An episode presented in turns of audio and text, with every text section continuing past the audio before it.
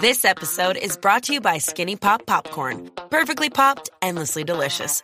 Oh, so light and crunchy. Skinny Pop Original Popcorn is the snack you've been searching for. Made with just three simple ingredients popcorn kernels, sunflower oil, and salt. Snacking never felt or tasted so good. Perfectly popped, endlessly delicious. Give yourself permission to snack and pick up Skinny Pop Original Popcorn today. This episode is brought to you by CarMax. CarMax is putting peace of mind back in car shopping by putting you in the driver's seat to find a ride that's right for you. Because CarMax believes you shouldn't just settle for a car, you should love your car. That's why every car they sell has CarMax certified quality so you can be sure, with upfront pricing that's the same for every customer. So don't settle. Find love at first drive. CarMax, the way car buying should be. Start shopping now at CarMax.com. Auto insurance can all seem the same until it comes time to use it. So don't get stuck paying more for less coverage. Switch to USAA Auto Insurance and you could start saving money in no time. Get a quote today. Restrictions apply. Lo sé, lo sé, hoy es sábado y no tenemos streaming, tampoco tenemos fuera de series, que será mañana domingo como siempre con Jorge y con Don Carlos, pero aún así aquí estoy para daros una noticia y traeros un programa muy especial. Y es que desde hoy volvemos con dos formatos clásicos de fuera de series, Razones para ver, el programa en el que comentamos por qué creemos que tienes que ver una serie sin spoilers, y Review, donde comentamos y analizamos temporadas completas o series completas, y además hemos aprovechado las navidades para reorganizar y recuperar todos los programas históricos de este tipo que teníamos, casi 300 y crearlos en su, propio programa que se llama Review de Fuera de Series. Con ese nombre lo podrás encontrar en tu reproductor de podcast favorito, allí donde me estés escuchando, buscar Review de Fuera de Series y también tener los enlaces directos a las principales plataformas de podcast. Para nada, dándole con el dedo, automáticamente os podéis suscribir desde ya a Review de Fuera de Series, escuchar los casi 300 programas que tenemos ya disponibles y a partir de ahora seguir escuchando nuestros reviews, nuestras razones para ver, empezando por este Razones para ver de The Last of Us, la esperadísima adaptación del videojuego que estrena el próximo lunes HBO Max y que comentamos entre Juan Francisco Bellón y un servidor durante 20 minutitos sin spoilers, habiendo yo visto eso sí toda la temporada ya. No será el último análisis que haremos de The Last of Us porque seguro que hacemos una final de temporada y es probable que hagamos uno o dos en mitad de temporada junto con Jorge Navas y junto a ello pues otras muchas series que tenemos, tengo muchas ganas de hablar entrevista con el vampiro, tengo muchas ganas de hablar de Solo Horses, tengo muchas ganas de hablar de muchísimas series y lo vamos a volver a hacer desde ya en review de fuera de series. Suscríbete ya y te dejo ya con este razones para ver de The Last of Us.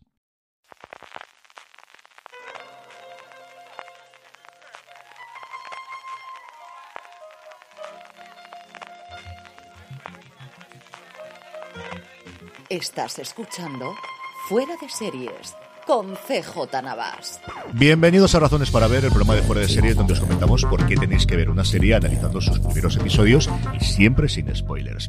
Hoy vamos a hablar de The Last of Us, la nueva serie, el nuevo bombazo, espera eso desde luego HBO Más, que nos llega el próximo 16 de enero a España con Pedro Pascal, con Bella Ramsey, la adaptación del popularísimo videojuego y para hablar de ella eh, tengo conmigo a Juan Francisco Bellón. Juan Francisco, ¿cómo estamos? Muy buenas, pues aquí estamos con muchas ganas de entrar por fin a, a hablar contigo un rato, muchos años ya. Desde luego que sí, tenía muchas ganas de hablar contigo de The Last of Us, porque, hombre, hay mucha gente que me lo ha comentado de que tenía muchas ganas de ver esta adaptación, pero yo creo que poca gente con tantísimas ganas como tú de ver qué es lo que han hecho en esta adaptación del videojuego del 2013. Pinta, pinta muy bien. Yo sé que tú has visto ya mucho. Yo no he visto nada y, la verdad, o sea, tengo ganas de que me sorprenda mucho la serie, aun haberme visto la historia siete u ocho veces. Yo he traído a Juan Francisco fundamentalmente por eso, porque es muy jugón, porque es un enamorado de The Last of Us y especialmente de la segunda parte. Yo he podido ver la serie ya completa y hablaremos evidentemente sin spoilers de todo lo que hay y de lo que ocurre. Pero sé que para empezar, Juan Francisco, por situar a nuestros eh, oyentes, que yo creo que eh, la gran mayoría conocerán o habrán oído del videojuego, pero yo sí que quería que me contases o que nos trasladásemos ese 2013 cuando de repente eh, eh, sale este videojuego, cuando de repente sale y, qué supuso para, para la industria del videojuego en ese momento. En pleno 2013 nos situamos en una época en la que el medio de, los videojuegos no es un medio tan maduro como el del cine que tiene muchísimos más años. Las cosas sí habían evolucionado a nivel de narrativas y tal, pero todavía faltaba como un empujón de calidad de, aquello que, que, a la gente que ya era adulta dijera, esto, esto es lo mismo que el cine, esto es lo mismo que, que las series. Y hasta el momento, la mayoría de juegos más grandes, que habían tenido más fama, tiraban más de historia que de los propios personajes. Y The Last of Us supuso un cambio, ya había habido algún acercamiento, pero supuso un cambio con dinero de verdad, una megaproducción de hacer lo que sería el equivalente de a una serie o una película de personajes, en el que el personaje, su conflicto, el cómo evolucionan esos personajes está por encima de la historia. La historia acompaña a los personajes y no al revés. Y eso fue, de cierta manera, lo que, lo que más eh, impactó y lo que más ha calado después de tantos años. El guion del videojuego, igual que el de la segunda parte, fue responsabilidad de Nate Druckmann, que venía trabajando con Naughty Dog, con la productora del videojuego desde hace muchísimo tiempo, que ya había hecho cosas especialmente con, bueno, hablando precisamente de adaptaciones cinematográficas, ¿no? Venía de hacer Uncharted, que quizás era el gran éxito que había tenido la compañía hasta entonces, y yo creo que uno de los grandes aciertos que tiene la serie es que ha contado muchísimo con él para la adaptación, junto con Craig Mason, que es el otro gran responsable, el otro co-creador, el responsable en su momento de esa absoluta maravilla llamada Chernobyl, y Druckmann no es que haya estado dando el visto bueno, es que guionista de varios de los episodios e incluso dirige también el segundo episodio. Y Druckmann es un tío, mm, como os digo, como eh, comentábamos, eh, Juan Francisco, que ha tenido mucho peso en cómo se han desarrollado los videojuegos en los últimos 10 o 15 años. E, es curioso porque Druckmann hasta, hasta eh, The Last of Us, que fue su estreno como director creativo del proyecto de coger las riendas, había, había estado trabajando, pero como guionista, como programador dentro del estudio. O sea, realmente cuando llega a esta posición tiene tan solo 33 años. O sea, es una persona joven realmente. Eh, y se puede ver ese gran cambio que te decía antes con la misma saga Uncharted. Del 1 al 3, quien se ocupa de la saga es, eh, es una señora muy conocida llamada Amy Heining en el mundo de los videojuegos en el que era la aventura por encima de todo. Mm. Y los propios personajes, Nathan Drake y sus compañeros, enriquecían esa aventura y hacían que tirase adelante. No digo que sea algo malo, er, es otra manera de contar una historia y de hacerla grande. Y sin embargo, aquí, después de las Last es tal el éxito que él toma las riendas de cierta manera del estudio y se pasa a hacer todo a su manera. De hecho, eh, Uncharted 4, que ya es posterior a The Last of Us, sigue su propio método y, lo transforma en un videojuego, en una historia de personajes tan diferente y tan rica que se convierte, o al menos para mí, en el mejor de toda la saga también. Hablemos ya de, de, lo que es en sí The Last of Us. Eh, nos encontramos en una cosa que, al menos el planteamiento inicial, hemos visto y hemos jugado muchas veces. Un mundo postapocalíptico después de una, una pandemia, que en el 2013 nos parecía muy lejana y fíjate lo que hemos acabado después del 2020, provocada no por un virus ni por una bacteria, sino por un hongo que se mete dentro del cuerpo y que hace que estos zombies, porque al final no dejan de ser zombies, puedan seguir actuando y es el gran problema porque no da la vacuna. Y dentro de eso lo que tenemos realmente es un viaje de dos personas que tienen que convivir, eh, el típico protagonista, podríamos decir, que es Joel, un ex militar que mm, tiene que eh, llevar a su carga más preciada, que es una chiquilla, una joven llamada Ellie, que parece que podría tener la clave para por fin conseguir una vacuna contra este mundo eh, o contra esta epidemia que hemos tenido, como os digo, de hongos en un Estados Unidos posapocalíptico en el cual el gobierno federal se ha venido a menos, controla algunas zonas, hay otras zonas, cosas que hasta cierto punto hemos visto en The Walking Dead fundamentalmente en el mundo visual, pero que también en videojuegos hemos visto un montón de veces también, Juan Francisco. Sí, curiosamente, al, igual que llega la serie ahora, el, videojuego también llegó cuando ya habíamos visto eh, chorrocientos juegos de, zombies y estaba también un poco saturado. Entonces, lo que hizo un poco diferente y lo que me da la sensación que va a ser diferente como de, The Walking Dead o de, otras series es que aquí no hay gente buena. O sea, la pandemia del Cordyceps, que es eh, el hongo que, que que muta y transforma a la gente, ha arrasado con todo. De hecho, el propio título de Last of Us, que sería algo así como lo que queda de nosotros, es precisamente eso, lo que queda de nosotros como sociedad y como personas. Aquí no hay gente buena. No, no los vamos a encontrar, ni los que lo parecen. Es gente que va a hacer lo que sea necesario por sobrevivir, incluso los que parecen buenos. Vamos a hacer una pequeña pausa, como siempre hacemos en Razones para Ver, y volvemos enseguida para hablar y para seguir comentando lo que estaba comentando Juan Francisco de la ambientación, de los personajes, de los secundarios, la importancia que tiene el videojuego también en la serie, y al final, como siempre, a quien recomendamos ver The Last of Us. It's Kaylee Cuoco for Priceline. Ready to go to your happy place for a happy price? Well, why didn't you say so? Just download the Priceline app right now and save up to 60% on hotels. So, whether it's Cousin Kevin's Kazoo concert in Kansas City, go Kevin, or Becky's Bachelorette Bash in Bermuda, you never have to miss a trip ever again. So, download the Priceline app today. Your savings are waiting. Go to your happy place for a happy price. Go to your happy price, Priceline. This episode is brought to you by Indeed. We're driven by the search for better, but when it comes to hiring, the best way to search for a candidate isn't to search at all. Don't search, match with Indeed. Use Indeed for scheduling, screening, and messaging so you can connect with candidates faster.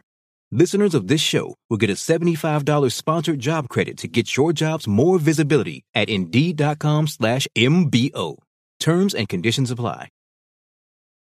Estamos ya de vuelta, Juan Francisco. Tú comentabas el tema de que no hay nadie bueno. Yo creo que es algo que también hemos visto en The Walking Dead y aquí en la serie, desde luego, eh, lo que yo he podido eh, ver es eh, el enemigo. Sí, los zombies atacan, pero están en un segundo plano, no aparecen tantísimo como puede aparecer en videojuegos, no hay tantísima sangre como puede aparecer en ella, y realmente el enemigo son el resto de los humanos, que al final cuando nos llegamos a una situación límite, pues los humanos somos como somos desde que salimos de las cavernas. Eh, sí, es que al final es lo que, como en toda serie de zombies, películas, lo que más miedo da es lo que es capaz de hacer la gente al, llegar a un extremo. Eh, los zombies, que aquí realmente no son zombies, son otra cosa, son infectados, por decirlo de alguna manera, eh, dan miedo y y claro, el, oírlos eh, da, da, más miedo porque no son fáciles de enfrentar. No es como en The Walking Dead que tú de un disparo adiós zombie o de un hachazo fuera, ¿no? Aquí le salen como unas cúspulas en, en la cabeza que se endurece todo y ya puedes llevar el hacha más afilada que, que el primero que cae eres tú, seguro. Yo además, eh, las escenas están muy, muy bien ambientadas y es cierto que nosotros normalmente los screeners cuando lo pasan nos faltan todavía por hacer alguna de de, de, este, de efectos especiales o faltan de todavía de, de acabar de pulirlo, pero aún así es espectacular, aunque yo creo que es mucho más espectacular la ambientación. Y esa, el, no te lo vamos a explicar absolutamente todo, pero vas entendiendo el, el gobierno federal, la única forma que ha vivido o que ha tenido de sobrevivir es convirtiéndose para, prácticamente en un estado policial eh, autoritario y están creando pequeños reductos de libertad, algunos más comunistas, algunos con intercambio, eh, que son los que Joel y Eli van a ir viendo y que van a ir eh, visitando de alguna forma en ese periplo hasta llegar a la sede de la otra gran organización que son las luciérnagas o los fireflies en, en inglés, creo recordar que se tradujo como luciérnagas o como mariposas aquí en español, que son de alguna forma los que inicialmente parecen como buenos, los que le mandan a Joel que hagan esta misión, aunque como tú decías Juan Francisco, al final buenos buenos no queda, no queda absolutamente nadie en la humanidad.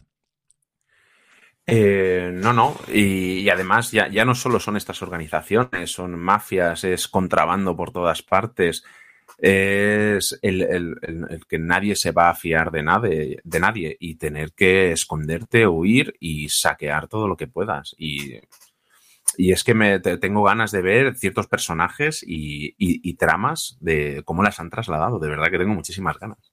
Hablemos de eso, hablemos de los dos personajes, y lo hemos visto en los títulos de crédito que aparecen eh, Pedro Pascal, que viene de hacer, eh, bueno, viene de, ser quizás una de las grandes estrellas de Hollywood, con su papel original en Juego de Tronos, pasado posteriormente por The Mandalorian, y Bella Ramsey, a la que vimos precisamente también en Juego de Tronos en las dos últimas temporadas, que tiene una relación muy similar, salvando muchísimo las distancias, evidentemente el tono en la serie que tiene Pedro de Pascal en The Mandalorian con Grogu, con, con Baby Yoda, pero no son los únicos personajes del mundo, ellos están sencillamente espectaculares, me encanta cómo lo hacen, pero hay mucha gente alrededor de todos los personajes secundarios y de las escenas que acompañan a cada uno de ellos, ¿cuáles son las que más ganas tienes de ver? Yo tengo muchas ganas de ver a Bill, que es el personaje que interpreta Nick Offerman, y a Frank, que es su compañero de, en, el pueblo de Bill, que la verdad es que en el videojuego nos da alguno de los mejores momentos. Es un personaje muy trabajado y que la verdad espero que hayan ampliado eh, mucho más, porque era como una historia muy interesante y, siempre me quedé con ganas de conocer más de ellos. Y, por segundo, eh, a Tess, que es quien acompaña al principio a Joel, que está interpretada por Anator, que al final es, eh, hay algo que haga mal, Anator, No, no. Desde Fringe para acá, que es lo que yo le llevo siguiendo la carrera, ya le digo yo que, para nada, para nada, la escena inicial en la que la presentan eh, es divertidísima dentro de lo duro y de lo durísimo que es y, el destino que corre, desde luego, yo creo que es igual que en el videojuego está muy bien.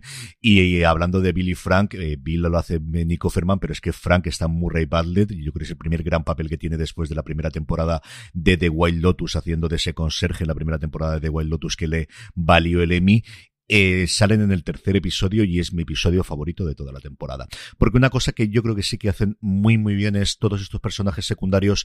Eh, evidentemente el, el, arco narrativo es ese viaje que hacen entre Joel y, y pero tienen escenas previas a la pandemia. Hay como arranca la serie, que es en los años 60 el típico programa de anuncios o el típico programa de divulgación cultural y científica de la BBC, eh, explicando qué es la pandemia, si hay dos médicos o dos doctores que cuentan que con la proliferación de los viajes en avión, eh, si llegase una pandemia sería mucho peor que en cualquier otro momento, que me parece espectacular, pero junto con esa vamos a varios personajes contar trasfondo, contar su historia pasada. Hay un episodio centrado en el origen de él y cómo llegaba ahí en medio y cómo eh, ha pasado por distintos eh, problemas en su corta infancia y su juventud, porque al final se te olvida muchas veces que en la serie tiene 14 años y es que Bella Ramsey está más mayor que en Juego de Tronos, pero se te olvida.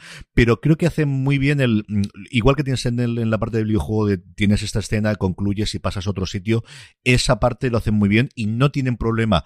Por un lado en duraciones, los episodios se van desde la hora y veinte prácticamente que dura el primer episodio a cuarenta y pocos minutos, que hacía años que yo no vi una serie de 55 minutos o de una hora de, de HBO que sean más cortos. El tercer episodio es el segundo más largo después del, del, del piloto y no se te hace largo en absoluto. Yo no miré el reloj ni una sola vez y no es algo que me ocurra habitualmente porque ellos dos te atrapan, como os digo, eh, Nicole Ferman y, y Murray Barley te, te, atrapan y mm, es una cosa, eh, mm, creo que combinan muy bien y eso Craig Mason lo hizo también en Chernobyl con muchos menos episodios que los nueve que tiene a su disposición esta temporada, el combinar lo que puede ser el arco narrativo general con esas escenas o con esas eh, pintadas eh, o con esas pinceladas de personajes porque tiene un montón desde luego para, para poder hacerlo. Juan Francisco, eh, tenemos primera temporada, yo creo que todos esperamos que esto sea un éxito, pero yo sé que tú quieres hablarme de la posible, más que posible, segunda temporada basada en la segunda parte del videojuego, porque a mí, si hay algo en que coinciden todos los juegos del, de The Last of Us, es que si el primero es bueno, el segundo es todavía mejor. El segundo ha sido muy controvertido por, por otro tipo de temas, pero es que eh, si, si, hacen la segunda temporada, eh, es, es, duro, ¿eh? Porque el juego te lleva por unos caminos de, dolor y por los que, por una parte, no puedes dejar de avanzar porque tienes más ganas de ver qué es lo que va a ocurrir, pero por otra, no quieres ver hacia dónde van esos personajes. O sea, van un, un, camino al infierno sin, sin vuelta atrás. Y no porque haya monstruos, ni zombies, ni nada, sino a nivel personal y por ellos mismos. O sea, los estás viendo sufrir y, y, o sea, realmente tengo muchas ganas por ver cómo adaptan eso. La hipotética tercera parte de la que ya está empezando uh -huh. a hablar Neil Druckmann, eso igual no nos llega hasta dentro de cinco años. Igual la que vemos en HBO es otra totalmente distinta que no tiene nada que ver. Yo en otros momentos en los que HBO Max no tuviese los problemas internos que tienen con las deudas y Warner Brothers y todo demás, os diría, no hay ninguna posibilidad de que no haya segunda temporada. Y creo que aquí no van a hacer nada sin Craig Mason y sin Dragman. Dicho eso, como todo está absolutamente revuelto, a mí me costaría entender que no hubiese segunda temporada. Creo que va a ser un grandísimo éxito esta primera. Creo que tienen los miembros para hacerlos. Creo que se han gastado muchísimo dinero. Tienen bajo contrato a Pedro Pascal, como os decía, además de a Bella Ramsey, pero especialmente a Pedro Pascal, que es un tío muy solicitado a día de hoy. También a Mason y creo que es una de las franquicias que pueden tenerlo, aunque solo tengan dos temporadas, y Mason ha dicho que él no tiene problema en hacer solamente dos, que si la historia da para dos, da para dos, y ya lo hizo con Chernobyl, que hizo cinco episodios, y aquí paz y después gloria, y no volvió a hacer absolutamente nada más después de esto, porque este tío es como es, a Mason le podéis escuchar todas las semanas en un podcast maravilloso que se tiene desde hace más de 10 años con otro guionista llamado John August, eh, llamado Script Notes, que hablan sobre el, el oficio de ser escritor, el oficio de ser guionista, y es un tío que cuando le escucha escuchas cuatro o cinco cosas, desde luego la su edad lo tiene las cosas muy, muy, muy claras. Sí, finalmente no se hace una segunda temporada, creo que tampoco sería un problema. La mm. primera parte cerraba tan bien la historia, tan bien los personajes y tan bien ese camino eh, y, y esa evolución por toda la trama que la gente, de hecho, en su día pidió que no se hiciera una segunda temporada, que no lo tocasen, porque era perfecto. Pero, pero tal cual, ¿eh? O sea, es que em, escuchabas un programa de, de, videojuegos, leías un artículo y todos pedían lo mismo, que no se haga más, que, se, que lo dejen así. Y después de la segunda parte han vuelto a decir lo mismo, por favor, que lo dejen ya así, así, se, del todo. Eso, desde luego, buena señal. Decir no quiero que me fastidie lo anterior, que yo es cierto que nunca lo he compartido, que al final, es decir, nadie te va a tocar lo que tuviste, aunque tengas una secuela, una precuela, una continuación en forma de serie, nadie te, te, te puede tocar, pero sé que hay gente que, que eso le, le afecta y le molesta y le cabrea muchísimo. Y si no, meteros por Twitter cualquier día, que lo podéis ver mientras todavía tengamos Twitter. Juan Francisco, terminamos como siempre en Razones para Ver diciendo a quién recomendamos que vea The Last of Us, que la respuesta rápida es a todo el mundo, pero ¿a quién crees que le puede gustar especialmente la serie? Uf, yo a alguien a quien busque algo más que un pasatiempo ligero, realmente, algo que le cale y, le llene, realmente. Creo que son unos personajes y unas historias que van más allá de su medio y creo que el salir de los videojuegos es un buen paso para encontrar una audiencia mayor eh, es algo que de verdad que hay que ver. Yo creo que evidentemente la comparación fácil es en los que se han quedado huérfanos con eh, el finalización, aunque tenemos todos los spin-offs, secuelas y todo lo que nos vendrá de The Walking Dead. Creo que los aficionados a los dramas de HBO es una serie de personajes, como decía Juan Francisco, igual que era el videojuego. Es una serie en la que tienes una historia, tienes la trama, tienes escenas de acción, tienes momentos con un montón de zombies no infectados, pero realmente lo que ves es cómo el, el, hombre es un lobo para el hombre, lo que llegamos a hacer en las situaciones extremas y tiene momentos durísimos, durísimos, durísimos, el final del quinto episodio, el final del segundo episodio, todo el arco del tercero, el tercer episodio, como os digo, es mi favorito y es un episodio precioso, pero es muy duro y aún así, y que voy, del final sí que no voy a contar absolutamente nada. De ese hemos logrado tener no tener spoilers y no voy a contar absolutamente nada, como ya dejo, que yo creo que es otra cosa que también los aficionados al videojuego, igual que ocurrió con los lectores de Juego de Tronos en su momento, hay cuatro o cinco cosas a lo mejor del primer episodio que sí que aparece y yo he leído en varias de los análisis de los comentarios, pero yo creo que los jugadores del videojuego también son muy cerrados a eso y igual que te dicen de tienes que jugarlo, tienes que probarlo, los cuatro o cinco momentos duros, incluidos el final de, de lo que fue el primer videojuego y de la primera temporada, eh, los suelen reservar porque quieren que la gente lo experimente, quieren que la gente lo viva al final. Sí, yo desde luego a quien no le recomiendo la serie es a alguien que esté pasando un mal momento. Eh, la ha dejado la novia, eh, este tipo. No, dejarla para más adelante. Cuando encontréis otro match en el Tinder, eh, os ponéis la serie. Pues esto ha sido Razones para Ver, que llevaba mucho tiempo sin hacerlo en fuera de series y hemos vuelto, lo haremos regularmente, igual que en nuestros reviews. Eh, Juan Francisco, tenemos que hacer review de esto. No sé si a mitad de temporada, sí. a final de temporada, cuándo será, cada ciertos episodios, cuando cerremos un arco, pero tengo muchísimas ganas y además Jorge me ha dicho que se quiere apuntar también para hablar los tres de cómo tenemos esto. Así que, que hemos vuelto a hacer estos, además del fuera de series habitual. Sabéis que podéis encontrar desde ya todos estos episodios en review de fuera de series, buscándolo en vuestro reproductor de podcast habitual, allí lo encontraréis. Ahí los podréis encontrar todos los que vayamos haciendo, que nos viene un montón de novedades en este 2023 que acabamos de, de, de, debutar. Lo primero, este próximo lunes 16 de enero en España, la noche del día 15. En Estados Unidos, The Last of Us, el primer gran estreno de HBO Max de este 2023. Juan Francisco Bellión, que ha sido un verdadero placer. ¿Ves cómo al final todo llega, querido? Al final todo llega. Sí, sí. tenía que llegar una pandemia y el equivalente en serie. que no será la última vez y quedamos emplazados desde luego para hablar de la serie una vez que ya se haya emitido alguno de sus episodios y comentarla que tengo muchísimas ganas de hablar de Bill, de Frank, de Tess, por supuesto de Joel y de Ellie y de todo lo demás que pasa en The Last of Us. Un abrazo muy fuerte Juan Francisco, hasta el próximo programa. Un abrazo muy grande. Hasta luego. Y a todos vosotros, querida audiencia, gracias por escucharnos. O suscribiros a Fuera de Series y ahora ya también a review de Fuera de Series. Mucho más contenido como siempre en fuera de series.com. Gracias por estar ahí y recordad, tened muchísimo cuidado.